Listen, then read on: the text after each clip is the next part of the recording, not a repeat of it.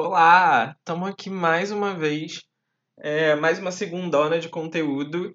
A gente vai falar sobre monogamia, como você bem pôde ler no título. Por que monogamia dessa vez? Porque é um tema que eu adoro conversar com os meus amigos. É um tema que eu acho duríssimo de encontrar informações imparciais na internet, porque toda vez que a gente pesquisa alguém falando sobre isso, tem sempre alguém defendendo um lado ou outro da história. Como se alguém precisasse tomar uma decisão por todos no contexto das relações humanas, né? E aí, separei aqui uma pautinha, uma pesquisa que não é das mais completas, talvez nem seja das mais confiáveis, pois eu não tive a oportunidade de checar todas as fontes que eu pesquisei, chequei a maioria, pensar aqui um pouquinho sobre isso. Por quê? A gente está vivendo num século, talvez, eu não sei se isso é uma exclusividade desse século, não, em que a gente fala sobre relações monogâmicas, a gente preza elas, mas ao mesmo tempo muita gente, não vou dizer todo mundo, porque todo mundo eu acho sacanagem, que eu conheço um ou dois esforçados aí pelo globo, mas a maioria das pessoas não respeita é, o contratinho, o combinadinho da relação monogâmica. E isso é um incômodo, ok. Real. Quem já viveu isso sabe. Mas vamos lá, eu vou começar dando um passo atrás nessa discussão. Não sei se um passo atrás, mas primeiro eu vou falar de um ponto de vista que ele é biológico, o que eu acho uma grande falácia, eu vou explicar já já por quê. E depois eu vou dar ali um cheirinho da história geral da, da, da, coisa monogâmica na sociedade em que a gente se encontra, né? No estilo de vida que a gente tem. Não vou poder falar pelo mundo inteiro, que aí não tenho esse conhecimento né? Mas vou começar aqui pelo ponto de vista biológico, por exemplo. Eu adoro esse argumento de que as pessoas falam de que o ser humano, o corpo humano, ele não foi programado para monogamia e que a monogamia é uma coisa raríssima na, na, na biologia de forma geral. E realmente é. E realmente é, se você for dar uma pesquisada rápida na internet, aproximadamente só 5% das espécies que habitam o planeta tem comportamentos é, absolutamente monogâmicos, né? Absolutamente monogâmicos eu quero dizer que eles escolhem um parceiro, passam a vida com esse parceiro e ali fica tudo bonitinho, né? Eles têm seus filhos e etc. Existe ali um outro grupo que considera a monogamia um ato de procriação, um outro grupo não, porque parece que a gente está falando de pessoas votando em alguma coisa, mas assim, existem algumas espécies, tipo macacos, predominantemente mamíferos, que eles escolhem um parceiro, têm um filho, cuidam daquele filho, quando esse filho se torna independente, eles já se dissociam e vão procurar outros parceiros para ter o próximo filho e aí fazer essa, essa coisa. Qualquer semelhança com as sociedades em que a gente vive é mera coincidência, tá bom? Pode ser ali um pouquinho de, de inspiração, talvez, né? Já que do macaco viemos. E muitas outras espécies, elas vão lá, fazem o filho, cuidam desse filho juntos, aí quando ele tem tempo suficiente de vida para se virar sozinho, eles já vão embora. Ou eles, assim que a criança nasce, eles já estão prontos para outro relacionamento, mas mantém ali o cuidado daquela, daquele filho, né? Daquele, daquele daquela coisinha daquele filhote, né? Tô aqui associando já a gente a bicho a 3 por 2 me perdoem. Porque parece, né? Parece um pouco. E aí a gente vê, tá ali esclarecido para esses animais de que não vai ser monogâmica coisa e pronto. Mas o ser humano ele tem ali a outra face, que é a da racionalidade. Você não sai por aí cheirando a bunda dos outros atrás do feromônio da procriação. Então não dá para você ficar se comparando aos outros animais, porque não existe outro como o ser humano. Sabe, constrói prédio, mora em casa, estabelece acordos, pensa, né? Igual, não é assim que funciona. Tu não sai por aí cheirando bundas, sabe? Ou, ou tem o negócio do cio. Não é assim. Então, essa comparação para mim é meio merda. Se você quer se comparar a um animal e dizer que você age feito um, tudo bem. Tem gente que, a gente que diz que não, mas a gente sabe que age sim. Então, assim, liberdade sua. Mas não vou dizer que eu concordo, que eu acho que isso aí seja uma justificativa incrível, né? Porque a gente pensa antes de fazer. A gente não sai pensando e fazendo seguindo o instinto, né? Tem uma faceta aí de, de racionalidade. Ou pelo menos deveria. A gente já percebeu que, né, no contexto atual, não é para todo mundo, realmente. Mas deveria ser. E aí, passando desse ponto, da biologia, vamos ali para o negócio do, do ponto de vista histórico, social, como é que isso funciona, funcionou, funcionava, né, na, ao longo do tempo. Antes do cristianismo, É, digo nas sociedades em que o cristianismo efetivamente foi tomado como uma, uma verdade ampla, né? Antes disso, ali, pagões, né, sociedades eslavas, aquela coisa bem antiga, é, não se considerava um problema a poligamia, né? É, essas relações mais monogâmicas, elas foram criadas a partir do momento em que você precisava estabelecer vínculos entre comunidades. Quando ela não era monogâmica, né, a poligamia ela também veio só a partir do negócio do homem, né? O homem podia fazer o que ele quisesse, desposar quantas mulheres ele quisesse, e a mulher ela só podia ali ter um parceiro masculino porque ela precisava ter um filho e cuidar daquele filho. Ruim, ruim. Vamos falar disso aí um pouquinho mais para frente também. Mas enfim, não era um problema você ter várias parcerias é, afetivo-sexuais, né? Antes do cristianismo, em muitas sociedades. E aí, a partir dali de, sei lá, 380 mais ou menos, que foi quando o Império Romano colocou o cristianismo como principal religião, ali começou o negócio do, do casamento, né? Que foi a instituição da monogamia como uma coisa certa e as outras relações esparsas e etc. como erradas. Isso aí já, já começou um, um, uma coisa. A, a, a, instituição do casamento no cristianismo já foi um fortalecimento da ideia monogâmica enquanto modelo de relação ideal. Só que, nessa época, tu não precisava, sabe? A, fa a família, ela não precisava pedir permissão aos filhos para oferecerem eles em casamento. Isso por muito tempo foi muito comum, especialmente em classes mais nobres, que é de onde se tem o maior número de registros, né? Porque eles precisavam fazer ali uniões políticas e, e, e, de território, de exércitos e etc. Né? Inclusive em sociedades pagãs antes do cristianismo, eles já faziam esse, esse tipo de acordo, né? porque a fusão daquele sangue faria com que eles todos se tornassem uma única família, uma família e a família do outro, e por isso eles não poderiam brigar entre si, porque são uma família. Mas tinham várias complicações, inclusive se a esposa do cara morresse, ele podia casar com a irmã dela, se ela não fosse casada, para poder manter o vínculo de sangue, etc. E nesse momento da história, a coisa do amor, do afeto, era considerado uma subversão. Porque se você se apaixona por uma outra pessoa que não é necessariamente aquela outra com quem você vai estabelecer um vínculo político e você começa a subverter a ordem, dá tudo errado, né? Para eles dava tudo errado, era esse o conceito. Mas aí vamos lá, voltando. Ali, né, depois que, que o Império Romano assumiu o cristianismo como sua principal é, religião, começou a história do casamento, esse, essa união ser regulada pelo, regulamentada pelo cristianismo, mas só em 1140, mais ou menos, né, estimativas, é que o consentimento das duas partes foi considerado alguma coisa importante. Ou seja, o negócio do casamento não era para você consentir, ah, eu quero casar com você, você quer casar comigo. Não, vai casar assim e pronto, porque as nossas famílias decidiram que esse era o melhor politicamente ali falando, né?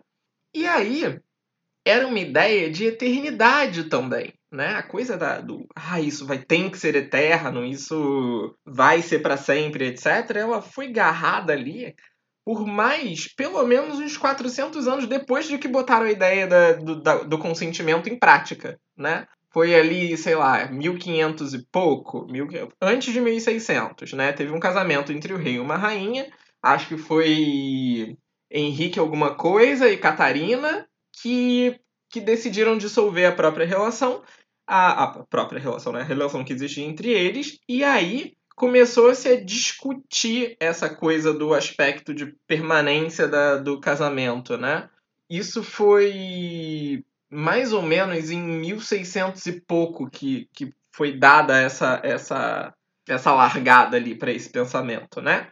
E só em 1836 é que na Europa, né, que estava à frente, papapá, pensando nesse tipo de coisa, a, o casamento deixou de ser uma, uma coisa é, especificamente religiosa, né? Para que outras pessoas é, não católicas né, pudessem se unir em matrimônio sem depender da, da, da benção de uma igreja. Fiquei um pouco impactado com a informação de que só em 1840 alguém falou em casar por amor.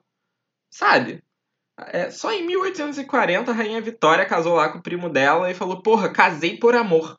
Decidi casar, foi por amor. Então, temos ali, desde que o, o casamento ele foi fincado como uma prática social comum em 380 até 1840, ninguém estava falando em casar por amor, não era essa a ideia. Ninguém estava discutindo isso, ninguém estava pensando sobre. Então, eu vi problema. Não sei se você viu problema, mas eu vi, né?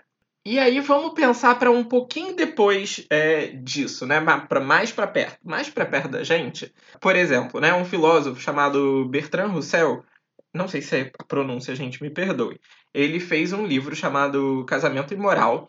E nesse livro, ele em 1929 mais ou menos, ele estava dizendo que a relação sexual sem amor ela não tem valor e que ela deve ser considerada só um ato para adquirir experiência, que é para capaz de te dar uma noção aproximada de amor, mas que não tem valor. Ideia ruim. E aí um o George Bernard Shaw, que foi um, um dramaturgo, enfim, um autor, escreveu em um de seus ensaios que a moralidade ela consiste em você suspeitar de quem não é casado depois de certa idade. Aí acho ruim também, sabe? É, é, a gente tem, tá aí atrelando uma ideia de relação monogâmica, casamento e etc. ao que é normalizado, ou seja, que segue uma norma, uma, uma, um dito social. E não uma coisa que ofereceu prazer e felicidade e etc, né? E aqui, acho que vale, vale muito ressaltar isso, que eu tô falando de uma história heterossexual, cristã, branca, que se passou numa nobreza, né? Que é de onde vêm esses registros históricos. Ninguém aqui está falando do LGBT, do pobre, de como essas uniões aconteciam, né? Existe pouquíssimo registro disso acontecendo. E especialmente numa, na, na causa que me tange, né, que é ser LGBT, eu fico pensando, isso foi um, um período negro para essa galera. Enquanto algumas pessoas estavam discutindo ah, a estabilidade, a monogamia como um vínculo político e etc., essa galera estava sendo rechaçada, morta. Porque em sociedades pré-cristianismo até existia uma certa tolerância, ou algumas sociedades pensavam e admiravam as relações homoafetivas e etc. E aí, como a chuva para a Dona Aranha, veio o cristianismo e tudo levou, né? De repente virou um pecado, um crime, uma coisa hedionda. Enquanto essas coisas estavam acontecendo, né? O consentimento, ele era... Ele passou a ser importante, as pessoas estavam discutindo a, a, a coisa do casamento por amor, ali em 1840 e etc. A gente chegou em 1950 e pouco, ali na terceira revolução da psiquiatria biológica, colocando a homossexualidade como uma doença, olha só. Em 1952, a Associação Americana de Psiquiatria colocou no seu primeiro manual de diagnóstico estatístico de transtornos mentais que a homossexualidade era uma desordem do pensamento. E aí eles precisaram de mais ou menos uns 20 anos para perceber que ninguém conseguiu provar isso de forma concreta, para daí tirar isso do, do manual, ali em 1973. 73. Porém, a Organização Mundial da Saúde, que hoje está fazendo esse trabalho lindo com a gente aí de prevenção ao coronavírus e etc., em 1977, dois anos depois, mais ou menos, de que, de, de que foi retirado de todos os materiais psiquiátricos a homossexualidade como uma desordem mental, colocou e criou uma CID, né, lá, a, a, o código da doença, pra, no, no catálogo de doenças psicológicas, né? E aí, só também ali, mais ou menos uns 13 anos depois, ou um pouco mais, porque foi só em 1990, é que isso foi retirado desse dessa classificação internacional de doenças, né? Por isso que, inclusive, o dia 17 de maio é marcado como Dia Internacional contra a Homofobia, porque foi o dia em que a OMS tirou esse troço de lá.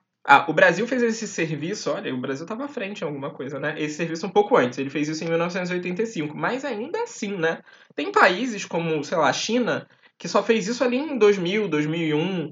Então, brabo, né? A gente está aqui falando de uma história é, heterossexual, né? Sobre monogamia, sobre instituição do casamento e etc. Mas, em paralelo, a população LGBT ela foi negligenciada nesse cenário aí. E aí entra uma, uma questão que eu vou falar um pouquinho mais para frente, mas que eu acho que vale a pena pensar nisso agora. Especialmente porque as minhas gaysinhas do coração me ouvem, então eu acho que isso é importante.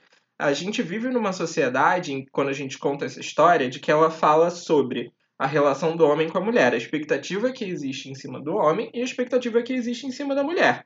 Né? O homem, sei lá, o machão, o fudedor, aquela coisa horrorosa que a gente está acostumado a mulher ser submissa, porque veio da costela, blá, blá, blá, blá, outra coisa horrorosa também. Mas se você é LGBT, ninguém diz o que se espera de você. As pessoas querem que você exploda normalmente, entendeu? Elas estão pensando assim, esse aí, não sei, não tem que existir. E aí é muito recente o fato da gente falar sobre a homossexualidade e explorar a questão da aceitação por muito tempo isso foi uma coisa mal vista e que as coisas eram muito mais complicadas, como se você perguntar aí a um LGBT de mais de 50 anos, ele vai poder te contar muito melhor. Várias histórias aí no meio complicaram essa situação, como por exemplo a do HIV, que tornou um, um estigma da população LGBT maior ainda. Né? Enfim, mas isso é assunto para depois. Eu só vou querer enfatizar aqui que essa história que eu estou contando, ela é predominantemente hétero, nobre. Ela não fala muito sobre LGBT, não fala sobre pobre, ela não fala sobre muita coisa.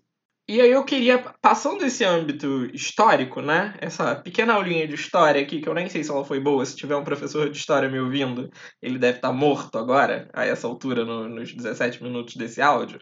Então, enfim, passei, passei por ali, passei, dei meu melhor. E aí, agora, né, assim, de, sei lá, 2005 para cá, muitos estudos sobre amor, relação afetiva e etc. vêm sendo feitos. Eu anotei aqui alguns que me chamaram a atenção e que vale a pena é, é, discutir e pensar sobre, né? Discutir, eu adoro falar discutir como se tivesse um monte de gente aqui junto comigo. E espero que em algum momento tenha. Esse momento só não chegou ainda, né? Eu, eu tenho lido, né, aproveitando esse periodinho de quarentena em que eu tenho um tempinho a mais, eu tenho lido uns artigos, enfim, pesquisado muito num site chamado Pepsic, que são periódicos eletrônicos em psicologia. Eles são uma união da Biblioteca Virtual de Saúde, né, da, da, da Faculdade de Psicologia da União Latino-Americana, e é uma parceria entre o Fórum de Entidades Nacionais da Psicologia Brasileira com a Biblioteca Dante Moreira Leite, do Instituto de Psicologia da USP. Esse site, toda vez que eu tenho um tema e eu preciso ter esse ponto de vista um pouquinho mais profundo, eu leio lá, porque me traz um conforto, me traz um quentinho no coração que é indescritível. E lá eu, pesquisando estudos sobre relações, sobre amor e etc., eu achei um textinho do Jurandir Freire Costa, que ele foi um psicanalista, e ele diz: o amor foi inventado, como o fogo, a roda, o casamento, a medicina, é, o fabrico do pão, a arte erótica chinesa, o computador, o cuidado com o próximo, e nenhum de seus constituintes afetivos, cognitivos e conativos, ele é fixo por natureza. E aí isso ficou aqui uma reflexão, porque nada sobre o amor, sendo ele um sentimento, um nome dado, um conjunto de, de, de símbolos emocionais, é fixo. Tudo isso muda conforme passa o tempo. As pessoas mudam conforme passa o tempo, né? E isso diz muito sobre as relações que a gente constrói, que elas mudam e por isso elas mudam a ponto de acabar ou não. Porque a gente muda, as outras pessoas mudam e nem sempre é para a mesma direção. Fiquei com esse pensamento. E Maria de Lourdes Borges, que é, foi uma. Não sei se ela ainda é, provavelmente não, porque ela escreveu esse livro em 2000. É, ela, é ela era docente do curso de filosofia da Universidade Federal de Santa Catarina e ela fez um levantamento ali histórico sobre formas de amor, né? O amor filia, o amor caritas e o eros. Sendo o amor filia aquele que é mais parecido com a amizade, que é fora do, do sentimento de posse, de controle, de desejo e etc. Ele é o prazer em estar na companhia do outro, né?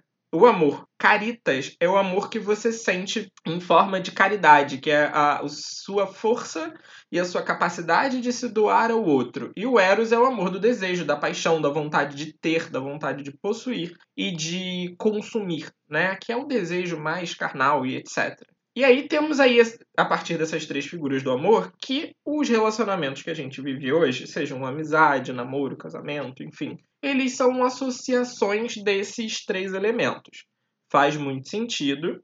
E agora, depois de toda essa, esse apanhado de coisas, a gente vai entrar efetivamente no que tange a relações monogâmicas e não monogâmicas. Vou falar aqui algumas coisas que, que eu busquei e que eu consegui consolidar em pensamentos sobre relações monogâmicas. Relações monogâmicas, hoje em dia, tem muita gente revoltada com a relação monogâmica. Muita gente mesmo, e especialmente mulheres. E aí o que eu penso sobre isso, né, é que se você vê uma mulher por aí, assim, numa roda de conversa, num bar, ou que ela é amiga sua, e ela tá puta, tá puta com monogamia, tá puta com o lugar que o homem colocou ela na sociedade, ela tá puta, você tem que falar isso aí. Você tem que falar isso aí mesmo. Fica puta sim, porque não tem outro jeito. Se você for parar pra pensar que a mulher foi tratada como objeto, mercadoria, propriedade, tudo isso, e que essas coisas são muito recentes até, ela tem o direito de ficar puta. Ela tem mais razão em ficar puta.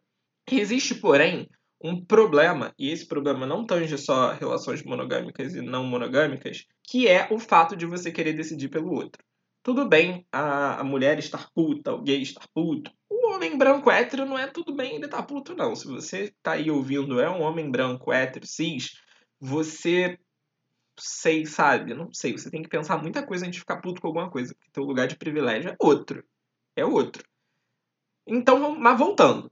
Voltando, né? Se ela é uma mulher e ela tá puta com tudo isso e ela carrega em si essa bagagem da história, ela sente esse peso, ela tem o direito de estar puta sim. E ela pode fazer o que ela quiser com isso. Quase tudo que ela quiser, porque aí a gente tem a lei para restringir aí essa, essa amplitude de possibilidade, né? Mas ela pode sim não querer mais estar em relações monogâmicas, ela pode. E o nosso papel, nosso papel, papel de todo mundo de forma, de forma ampla e abrangente, né? É não querer julgar, é não querer rotular, é não querer encher o saco da pessoa que só tá tentando seguir a vida dela. E isso serve pro outro lado também. Se você é uma pessoa que está em relações não monogâmicas e você acredita nisso porque você se sente, sei lá, livre, você se sente de qualquer forma que te faça sentir muito bem, também não é teu papel dizer que a relação monogâmica é um atraso, é um desconforto, é um problema. Porque é um problema para você, e aí você tem que fazer alguma coisa sobre isso na tua vida e não na das outras pessoas. Tá? É, isso é, uma, isso é um, um bom raciocínio de se ter. Mas vamos lá. Vou partir aqui de, algum, de algumas argumentações muito difíceis que eu vejo de ambos os lados na, no lado das relações monogâmicas, pessoas que se dizem monogâmicas e etc., é, existe muita gente que diz eu sou monogâmico. Eu sou monogâmico. A parte de mim, tá na minha alma ser monogâmico. E aí essa pessoa descarta de que a única coisa que é certa é que nada é certo e de que a impermanência é a única coisa que é permanente. Então você nada é, você tudo está. Você está neste momento de acordo com os seus valores, as suas crenças e os seus aprendizados até aqui, propenso a entrar numa relação monogâmica. E é isso. Daqui a algum tempo, daqui a algum tempo, tá, você não sabe. Você não sabe, eu não sei, ninguém sabe. E tem uma outra questão que é, se você for pegar ali a, na, na literalidade o que é a relação monogâmica, significa que lá a primeira pessoa que tu namorou, ficou, tu tinha que ter ficado com ela. Senão você tá aí numa monogamia intermitente, que de vez em quando você é, de vez em quando você não é. E aí isso já complica o teu argumento, entendeu? Não é bom. Essa coisa de você dizer que você é desse jeito que você nunca vai mudar, isso só prende você. Não é bom. Sabe? Você pode perceber que realmente a, esse estado de relação monogâmica é o que te traz conforto por N motivos, por N fontes de, de, de, conforto e segurança, né? E ainda assim, nesse momento, você precisa pensar em uma questão de coerência, de coerência de discurso com ação. Porque se você é o tipo de pessoa que você precisa entrar naquela relação que é só você e o outro, para você se sentir seguro, confortável, querido, e você pular a cerca, você é só um babaca, entendeu? Você é um polígamo cuzão. Vou dar esse nome, polígamo cuzão. Porque a monogamia ela tá agindo só na outra pessoa que tá contigo na relação. E que aí eu não quero entrar no mérito de se ela te trai ou não. E você tá sendo cuzão. Então não seja. É muito importante isso de não ser cuzão, né? Eu nem devia estar tá falando com você, na verdade. Eu não devia estar tá gastando essa energia de tentar te convencer de alguma coisa. Mas eu tô. Erro meu. Vamos lá, vamos pro próximo. E aí, uma outra coisa que me incomoda um pouquinho também, quando a gente fala de relações monogâmicas especificamente, é que existe um, uma constante, uma linha de pensamento, né, ou um grupo que pensa dessa forma, de que a monogamia ela é um ato de autoconhecimento. Porque você é obrigado, digamos assim, a escolher Porque você, numa sociedade de muitas opções, você é obrigado a escolher uma. E, e isso é um ato de amadurecimento. Primeiro que não, porque você não está fazendo shopping, você não está aí selecionando pessoas para se relacionar, né? Tem o fato de que elas estão vivas elas também estão num processo de seleção, então isso é um acordo mútuo. Você não tem mais autoconhecimento e amadurecimento só porque você escolheu ficar com uma pessoa só, tá bom? Não é assim que funciona. Tem um outro ponto que é a coisa de que ah, esse autoconhecimento nos faz perceber de que a gente não pode projetar no outro a satisfação dos nossos desejos. A gente tem que ter essa, essa coisa em mente. Aí as pessoas monogâmicas elas são mais assim. Não é. Se você não tem autoconhecimento, eu gostaria muito que você se retirasse da sua vivência em sociedade e fosse para a selva, viver como um bicho, porque o autoconhecimento, ele é você se conhecer. E se conhecer é perceber os seus desejos, ou a ausência deles, ou a, a sua necessidade de segurança, ou a sua autossuficiência. Se autoconhecimento é se perceber enquanto o que você é, seja você uma pessoa monogâmica ou não. Então, argumento falho novamente, porque se você é o tipo de pessoa que projeta no outro a satisfação dos seus desejos, não importa se você está se relacionando com uma pessoa ou com cinco, vai ser uma merda, vai ser uma merda para todo mundo, entendeu? Talvez menos para você que vai culpar os outros, mas assim, é horrível, é horrível. Independente da quantidade de pessoas com as quais você se relaciona, vai ser horrível se você não se conhece, se você não exercita essa coisa interna de, de se perceber como um ser humano completo, sabe? Vai ser ruim a beça. Então, outro argumento que caiu por terra aí. Mas aí, por outro lado, as pessoas não monogâmicas também têm alguns costumes esquisitinhos. De dizer que elas prezam a liberdade e que a monogamia é uma instituição falida e etc. Eu acho, sinceramente, que tipo, se você é uma pessoa que tá ali se sentindo obrigado a estar numa relação monogâmica e aí tá dando aquela escapadinha, aquela puladinha de cerca, nananana, aí é que tá o erro, entendeu? Aí é que tá a falta de autoconhecimento. Que essa pessoa que está ali dentro daquela relação, ela tá querendo, ela tá sentindo outra coisa, ela não está conseguindo, por N motivos, dividir com a outra pessoa e ela tá fazendo sozinha uma grande cagada, porque isso é cruel com a outra pessoa que estabeleceu um combinado com você. Então, veja bem, existe aí um autoconhecimento também em assumir que a sua necessidade, a sua, não digo necessidade, né? Mas que a sua escolha e o que te faz se sentir mais feliz e livre é não estar numa relação monogâmica. O autoconhecimento se aplica às duas coisas, você se entender e perceber o que vai funcionar para você. Né? E se você não é capaz de fazer isso, de forma geral vai ser tudo muito ruim. E as pessoas que não estão em relações monogâmicas têm esse problema, né, de julgar. Esse auto, esse julgamento é uma coisa que aí tá independente de, de tipo relação que você está construindo, né? É ruim para todo mundo também. Então, essa comparação é ruim. E existe uma outra coisa que é muito colocada como parte dessa jornada de iluminação da monogamia, que é a supressão de conquistas, né? Que você entra numa relação monogâmica, automaticamente não existe mais conquista sua, conquista da outra pessoa, são conquistas dos dois, e vocês vão estar constantemente abrindo mão de coisas, né, para poder estar juntos e etc. Não, não, porque isso entra num, num âmbito muito desagradável e que é passível de ser explorado mais para frente, né? Em outro momentinho, que é essa hiperromantização do sofrimento. Se você, para ficar com uma outra pessoa, tem que se sacrificar, sacrificar as suas coisas, para daí valer a pena, já não valeu a pena, sabe? É essa coisa de você não querer projetar a satisfação dos seus desejos no outro. Se, independente de você estar numa relação monogâmica ou não, você não tem que romantizar o seu sofrimento. Não é sobre abrir mão. Estar numa relação monogâmica é um acordo, é um consenso e uma coisa prazerosa para as duas partes. Se tem alguém ali que não está feliz, não devia estar tá ali, né? Não é assim que funciona.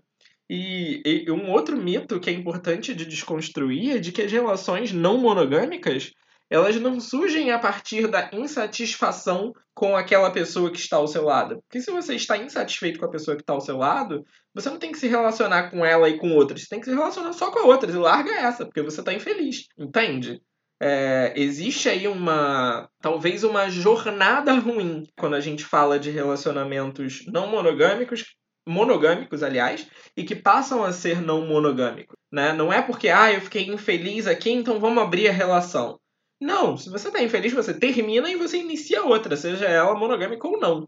Mas a relação ela, a não monogâmica ela tem que surgir a partir do momento em que vocês estão ali juntos e vocês percebem que vocês não vão deixar de estar juntos só porque vocês também vão estar em alguns momentos com outras pessoas.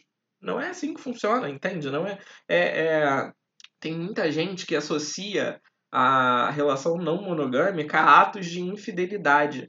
Mas se você for pesquisar no dicionário o que é fidelidade, fidelidade é cumprir combinados. Se você combinar que aquilo ali tá tudo bem, não vai ter nenhum descumprimento, sabe? E o normal, é, fora do normal, fora do normal é uma coisa que mata também, hein? Você aí que é cis, branco, hétero e fica falando que as coisas não são normais. A palavra normal significa que está dentro de uma norma. E o que é a norma? A norma é o que você decidir que é a norma. Então, a palavra normal, a palavra tradicional, é esse tipo de coisa. Se você é o tipo de pessoa que usa essas palavras no seu dia a dia, repensa. Repensa, repensa bem, repensa com gosto, sabe? Até você perceber que você criou regras, normas e você está tentando seguir o que você criou. E você pode, a partir do momento que você percebe que é dono dessas regras, mudar esse parâmetro. Mudar para o que for mais confortável para você, sem que isso machuque outras pessoas, é claro. Então, cheguei aqui num, num pupurri de coisas, né? Que é, independente do tipo de relação que você escolha hoje, você precisa ter em mente que não é uma outra pessoa ou outras pessoas que vão resolver as suas questões. Você é dono disso. Você é dono da sua felicidade, você é dono da sua satisfação pessoal e não é uma outra pessoa ou outras pessoas que vão resolver isso. E é muito importante que você olhe para o lado também para pessoas que estão em moldes de relacionamento que não são o seu e respeite elas. Porque a gente vive num momento hoje em que existe muito, é, não digo nem apreço pela opinião do outro, mas existe muito medo de julgamento, de você ser impedido de fazer certas coisas porque um outro grupo pensa diferente de você. E isso é muito negativo. Isso, na, no âmbito das relações, tem a ver com, por exemplo, você tá numa relação não monogâmica e você, homem, senta com seus outros amigos homens e eles vão dizer que a sua namorada é uma promíscua. E você acha isso? Provavelmente não. Ou se acha, provavelmente está tudo bem para você. E é importante que você fortaleça esse racional de que está tudo bem. Porque se não tivesse bem, você não estava naquela relação, né? E se você é uma pessoa que está aí pensando que você é uma pessoa monogâmica, que você nasceu com isso, que o seu instinto, sabe, a monogamia está entre os seus dentes e você morde ela todo dia, é pensa que não é assim. A monogamia é uma escolha que você fez. É uma escolha que você fez como um ser humano racional, bem como a escolha que o outro fez pode não ter sido essa. Então, você pode se respeitar e perceber que a partir do momento em que você se sentir confortável dentro desse modelo, ele pode mudar. E você não precisa julgar o outro por ele ser uma pessoa promíscua, etc. Primeiramente, porque não é problema seu. Segundamente, porque não é assim que funciona. Essa pessoa tem tanto direito quanto você de escolher o tipo de relação que ela vai levar.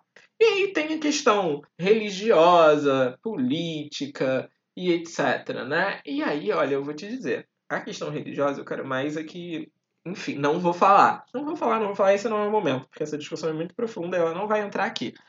Mas não se prende a isso. É esse o meu conselho, sabe? Você é mais que isso. Você é um ser humano inteiro e que a sua religião, o seu trabalho e etc. elas são partes da sua vida. Elas não podem tomar tudo, é, especialmente no que tange a sua felicidade. E se você é uma pessoa, aqui eu quero falar, abrir, não quero abrir o meu coração porque não vai ser isso que eu vou fazer, mas é, eu quero falar aqui direto com as pessoas LGBTs. A gente cresceu abandonado no que diz respeito à nossa sexualidade, né? Nossos pais não conversaram sobre isso com a gente, e se conversaram não foi bom. No máximo ele disse, eu aceito você, mas eu não sei nada, eu não tenho mais nada para te dizer. E no ruim ele te escorraçou, né? Ele foi péssimo, ele faz parte das suas sequelas mentais até hoje. E ninguém falou sobre como que constrói uma relação, né? Homem-homem, mulher-mulher. E você teve que descobrir sozinho. Provavelmente nessa jornada ninguém te auxiliou. E se te auxiliou, eram pessoas que têm tão pouco conhecimento quanto você, que eram seus amigos na época, que foram seus suportes. Poucas pessoas tiveram figuras adultas que, que dessem a elas mais do que o suporte da aceitação, o suporte da orientação né, de te ajudar a, a, se conhecer e conhecer os seus desejos, as suas vontades, é, as suas formas de se relacionar. Então, a gente acabou seguindo, em parte, os moldes heterossexuais cristãos, né, porque é nessa sociedade que a gente vive, e a gente adaptou do jeito que a gente achou bom. Né? E que provavelmente isso gera alguns desconfortos de vez em quando. Então você também vá com calma. Sabe? Se tiver acesso a uma terapia, para um planinho de saúde, uma fundação de uma universidade, alguma coisa assim, vai lá. Vai ser importante para sua construção, para você se entender dentro de uma coisa que ninguém te explicou muito bem. E acho que é isso, sabe? Vamos se respeitar, vamos pensar essas relações, vamos pensar a, a o que tange, por exemplo, a liberdade sexual, né? Liberdade sexual é uma coisa que, assim, parece, uhul, vou transar com quem eu quiser, não, não, não, não, não, não, não. Mas não. É, liberdade sexual se trata de decidir com quem você vai transar. Que pode ser muita gente ou pode ser quase ninguém. Mas, por exemplo, as mulheres foram privadas de sua liberdade sexual por gerações e gerações. Não eram elas que decidiam com quem elas iam ter um filho, por exemplo, como a gente bem falou ali na aulinha de história no início. Então, é normal que hoje, num mundo em que essa possibilidade de você existir e decidir por você, isso seja amplamente aproveitado, sabe? Que esse pensamento seja aprofundado. É importante que você perceba, especialmente quem não é hétero, cis, privilegiado e etc., em que hoje em dia, a despeito de todos os avanços que ainda estão numa listinha de pendências, a gente já consegue fazer muito mais coisas e com muito mais liberdade do que a gente conseguia um tempo atrás. E se o seu modo de, de viver hoje e a sua liberdade te pede que você aproveite não entrando numa relação monogâmica porque você considera isso um estigma da, da, de todo o aprisionamento que foi imposto por muito tempo, tudo bem, se valida, sabe? Aceita isso, luta por isso, você tem esse direito. E se você acha que, a despeito de tudo, uma relação monogâmica te faz se sentir feliz, confortável, estável e etc., eu quero que você mastigue bem isso, porque entrar num acordo de estabilidade, segurança e etc. com uma outra pessoa também pode ser feito num modelo não monogâmico. Uma coisa não tem nada a ver com a outra. É importante ter isso esclarecido. Você não ama menos a pessoa que está com você só porque você entrou junto com ela numa relação que não é monogâmica, tá? Essas coisas não são, não funcionam dessa forma. Eu não vou entrar aqui em mérito de, de poliamor, geometria do poliamor, porque eu acho isso uma formalização de merda. As pessoas formalizaram é, é, por milênios, por séculos, milênios não, mas séculos sim, formalizaram e, e colocaram regrinhas e tentaram criar a, a, a, teorias sobre relações monogâmicas e a partir do momento que você começa a se libertar disso, mas começa, começa a tentar formalizar outros modelos de relação, isso só significa que em pouco tempo a gente vai estar vivendo o mesmo tipo de aprisionamento. Não é legal. Não é essa a, a ideia aqui. Então é isso, tá? Lancei aqui mensagens de luz trouxe um pouquinho de história. Eu espero que o coração de vocês esteja mais confortado a partir disso tudo que eu, que eu disse para vocês. Eu espero que vocês, acima de tudo, se aceitem. Aceitem os desejos, mas aceitem que eles não são permanentes também. E vamos em frente, tá bom? Quem quiser me corrigir de alguma informação histórica que eu passei, vamos com tudo, porque eu preciso tornar a minha bagagem mais sólida referências mais bem estruturadas e etc. Tá fazendo parte da minha jornada de aprendizado aqui no, no podcast, tá bom? E vamos com tudo, gente. Um beijo, até a próxima.